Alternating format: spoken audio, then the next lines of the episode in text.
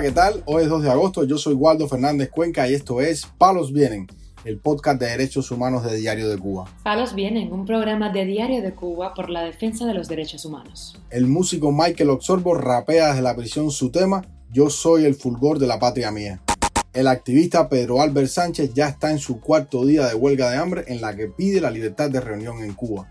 Alberto Fonseca, activista cubano en el exilio, recibe por vez primera una llamada telefónica de su hermano, prisionero del 11 de julio. La esposa del preso del 11 de julio, Michael Puy Bergoya, denuncia que su esposo está plantado en la prisión de Quibicán. Lo más relevante del día relacionado con los derechos humanos en Palos Vientos. Comenzamos informando que el preso político y rapero Michael Oxorbo envió un mensaje a sus seguidores rapeando desde la prisión Kilo 5 y medio en la provincia de Pinal del Río. La activista Anameli Ramos, persona cercana a la trayectoria de los Sobos, fue quien dio a conocer el audio en su perfil de Facebook y expresó, Michael está fuerte. Como tantas veces ha dicho, la música cambió su vida. Hemos decidido que al menos la mayoría de las veces que Michael hable, lo haga rapeando.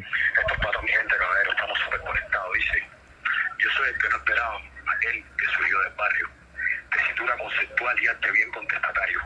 Andé por el vecindario los arrabales de frente a muchos rivales, cobardes y mil contrarios. Soy aquel que no se dio por más cosas que hiciera y el artista que enfrentó a los gastos que su madriguera. Soy Mambi, soy del monte, siempre firme en mi cantera. Soy como el titán de bronce, púrpura con más candela. Soy la llama de la vela que sin ningún derruelo firme de la tierra al cielo. Yo conservo mi postura. Soy figura, bravura, picante, que en mil batallas. Soy la voz del que cayó y sin perdón para los que fallan. Soy el fuera cobarde que dejó su patria herida. Soy la razón de mi gente, aunque me cueste la vida. Hace unas semanas atrás, el artista decidió coserse la boca y tatuarse patria y vida en un antebrazo en señal de protesta por las arbitrariedades que el régimen comete contra él. Justo es decir que la salud de los sorbos ha empeorado considerablemente y no posee un diagnóstico claro sobre su condición de salud. Hasta el momento se conoce que tiene los ganglios inflamados, pero el músico no desea ser atendido en Cuba porque no confía en el tratamiento que puedan hacer los médicos coaccionados por la seguridad del Estado. El régimen cubano ha reprimido al ganador de dos premios Grammy dentro de la prisión de varias maneras, entre ellas confinándolo en celdas de castigo, restringiéndole las visitas familiares y negándole una mínima atención médica. La sanción del régimen contra Michael Osorbo es de nueve años de privación de libertad. Informamos además que el profesor y activista Pedro Albert Sánchez, de 66 años, ya cumple su cuarto día en huelga de hambre dentro de su casa en Guanabacoa, en La Habana. Esta acción cívica de Albert Sánchez la realiza para llamar la atención sobre la necesidad de la libertad de reunión al interior de la isla. En declaraciones al portal Martín Noticias, Albert Sánchez comentó sobre su estado de salud.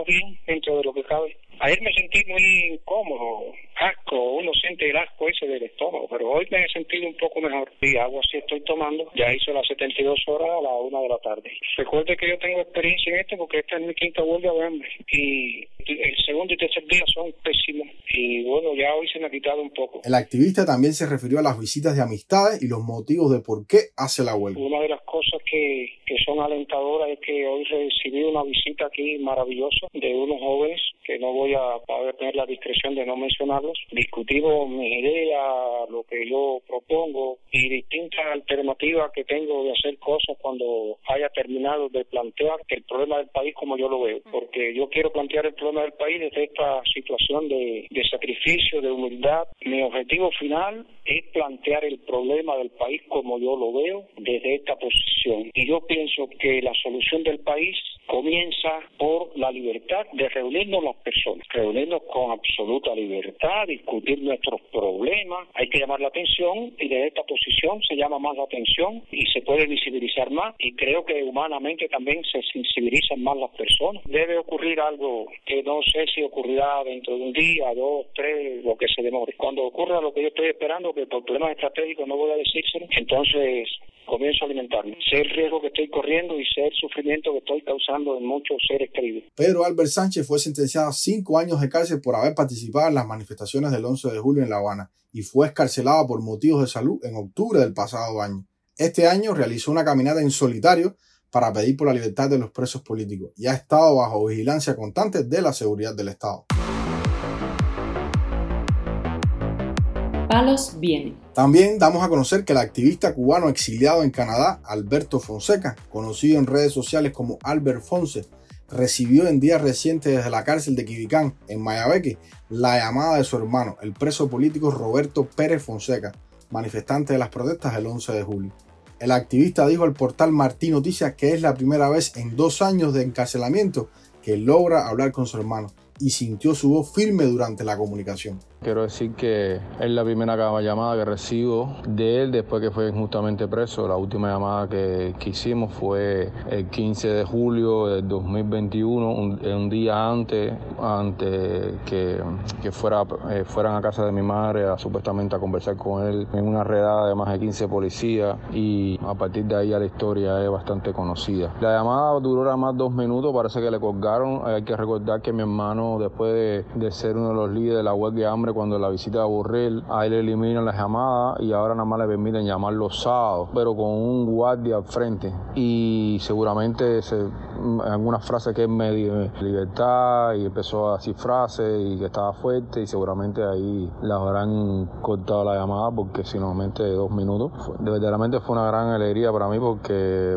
la voz estaba igualita, estábamos contentos los dos, dándonos, él dándome aliento, yo dándole aliento. Fue una, una llamada bastante emotiva. Somos dos hermanos muy cercanos, él sabe la batalla que estoy luchando, yo sé cómo él está luchando adentro. Eso más o menos lo que puedo decir. Espero que se repita la llamada. Eh, yo había recibido muchas otras llamadas de otros presos políticos que me llaman y eso, pero nunca había podido lograr con mi hermano. Mi hermano sabe que le tienen mucho más restringido que al resto. Alberto Fonseca ha devenido en una de las personas más activas del exterior en la lucha por lograr la liberación de los presos políticos.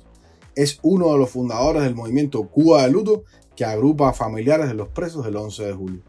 Su hermano, Roberto Pérez Fonseca, fue condenado a 10 años de cárcel por participar en las manifestaciones del 11 de julio del 2021 en la localidad de San José de las Lajas, Mayabeque, donde rompió junto a otros manifestantes un cuadro del ex dictador Fidel Castro.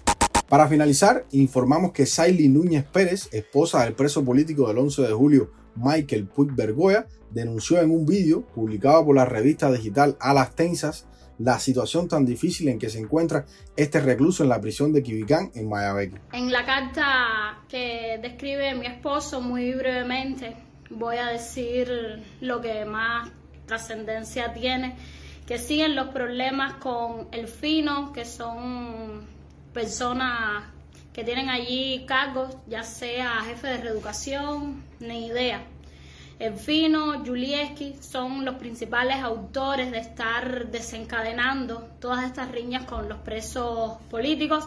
También se suman a esto Humberto, que es el segundo ahora en Quibicán, y otro guardia que se hace llamar Inaudi.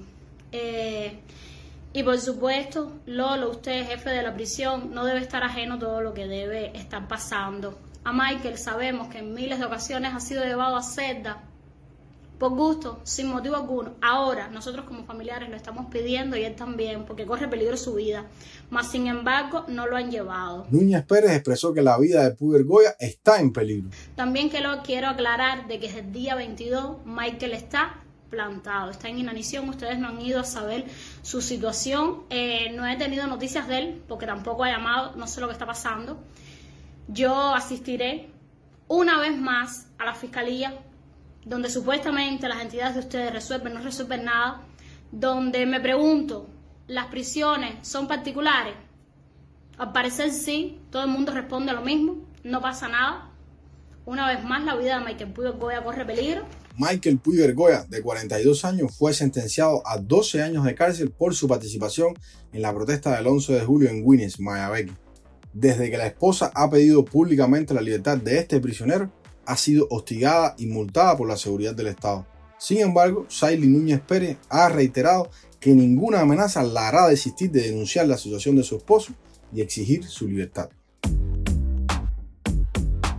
Palos Vienen, un programa de Diario de Cuba por la defensa de los derechos humanos. Estas han sido las noticias de hoy en Palos Vienen, el podcast de derechos humanos de Diario de Cuba. Pueden escucharnos en DDC Radio, Spotify, Google Podcast, Apple Podcast, Telegram y SoundCloud. Yo soy Waldo Fernández Cuenca y mañana regresamos con más noticias.